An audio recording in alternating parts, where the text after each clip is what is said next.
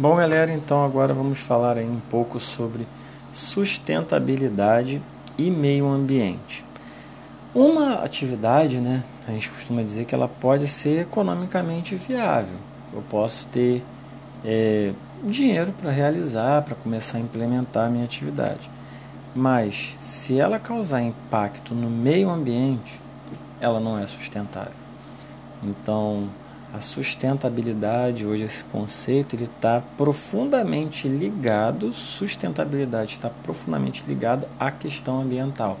É aquilo que a gente falou sobre deixar né, um meio ambiente melhor para os nossos filhos, netos, para as próximas gerações. Hoje em dia né, nós temos aí é, vários ecossistemas que são muito sensíveis, espécies desaparecendo. Então, é, tudo isso requer muito cuidado, requer um olhar de muito carinho do ser humano, já que nós temos essa responsabilidade, nós somos chamados a cuidar do ambiente que vivemos. E cuidar do ambiente significa também cuidar da nossa saúde. Se eu tenho um ambiente equilibrado, eu tenho saúde, eu tenho mais qualidade de vida. Estão conseguindo entender? Então, é, muitos assim recursos que nós é, retiramos da natureza, que nós obtemos, muitos serviços ambientais, é, dependem dos ecossistemas preservados. Depende desses ecossistemas preservados, da natureza em equilíbrio. Esses recursos que eu vou retirar depende do equilíbrio. Eu tenho que minimizar o mar, minimizar se ao máximo o impacto que eu vou causar. Tem que minimizar muito. Então, assim, é, quando eu digo, por exemplo, é, de ecossistemas, que a gente tem que ter muito cuidado com as nossas nascentes, recursos hídricos, com até insetos polinizadores que são responsáveis aí por fecundar várias espécies de plantas, é, com controle de clima, enfim, com ele, aonde ter uma, uma regra para eliminar dejetos, cuidado com a poluição. Então tudo isso está relacionado a essa questão da sustentabilidade, eu ter essa preocupação ambiental com o meio ambiente. E assim, um exemplo, né, que o livro traz muito para a gente, que até relaciona-se também com a questão da, de economia, de energia, né? é o caso das hidrelétricas, no caso do Brasil. As hidrelétricas elas são a principal fonte aí de obtenção de energia elétrica. Né? Então, só que a hidrelétrica ela é altamente dependente, claro, da natureza, dos, principalmente do ciclo da água para ela permanecer abastecida. Óbvio, a água na natureza ela está num ciclo. Como que é esse ciclo? A luz do sol, o calor do sol aquece a superfície da água, a água evapora. Esse vapor de água quente, quando encontra as camadas da atmosfera mais altas, mais frias, ele condensa e cai na forma de chuva, reiniciando o ciclo. Então, quando cai na forma de chuva, eu encho novamente os reservatórios. Então, é, esse, esse, esse, esse tipo de energia hidrelétrica depende altamente do ciclo da água do regime de chuvas. E esse regime de chuva, a quantidade de chuva, está ligada à vegetação. Ou seja, eu tenho que preservar, eu tenho que causar um mínimo de impacto. Um, por exemplo, é, a questão de em 2014 e recentemente até em 2016 nós tivemos crises hídricas sérias, crises hídricas assim de ter secas, grandes períodos de estiagem, é, de pouquíssima chuva e os reservatórios começaram a secar, as represas começaram a secar. Se não tem chuva, está secando. E por quê? De onde veio isso? Por que, que isso aconteceu? Isso veio principalmente do desmatamento do desmatamento da Amazônia e do desmatamento das matas ciliares. Aí eu toco num ponto importantíssimo. Porque o que é a mata ciliar?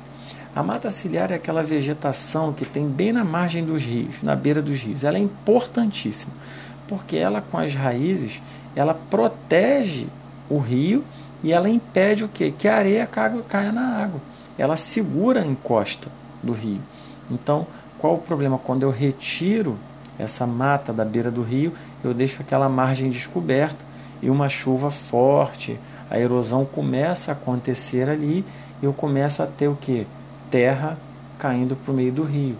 Caindo para o meio do rio, vai deixando esse rio mais cheio de terra, mais cheio de terra, você tem um menor volume de água passando, até que pode chegar ao ponto do curso do rio ser totalmente interrompido.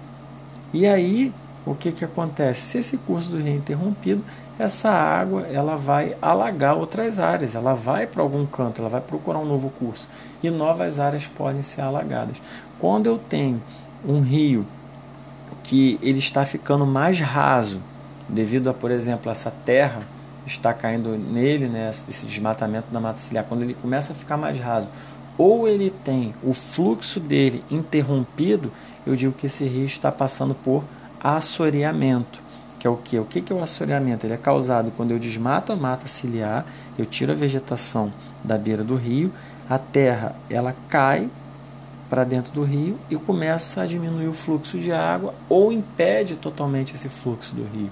O rio já não vai correr mais por ali. Então esse rio vai estar assoreado.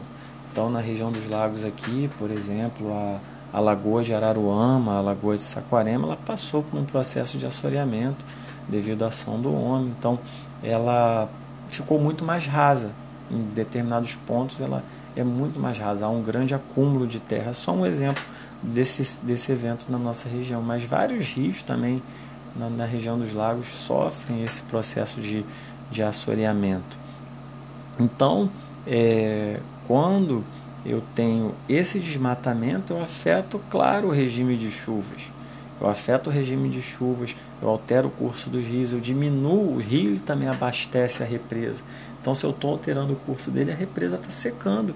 Diminuindo o meu regime de chuva, não tem água. Então, isso afeta a produção de energia.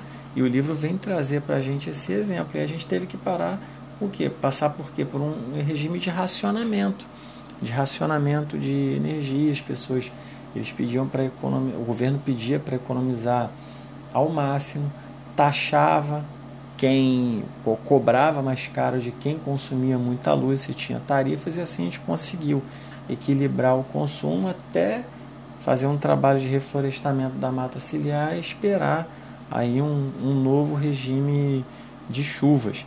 E a mata ciliar, ela também a vegetação, ela tem um papel importantíssimo porque ela retém né, mais umidade próxima da terra.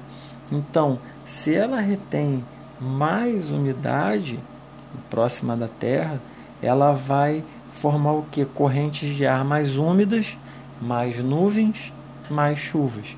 Então vocês podem até aí, ó, observar no livro aí nessa página 23, o que eu estou falando para vocês. Você vê que tem uma foto, né, de uma, uma imagem de uma mata e você vê a umidade que essa mata retém. Então eu formo mais nuvens, eu tenho maior precipitação de água. Então é muito necessário que nós nos preocupemos com a mata, com a vegetação, com a mata ciliar, porque isso altera o regime de chuvas e num país que a nossa matriz energética é baseada na hidrelétrica, isso tem que estar tá muito afinadinho, a gente tem que ter muito cuidado com a questão da vegetação. Então, para a gente ver aí que o meio ambiente, gente, a gente tem que se preocupar realmente em deixar um ambiente com uma qualidade melhor para as futuras gerações. É disso aí que vem tratar a questão da sustentabilidade do meio ambiente.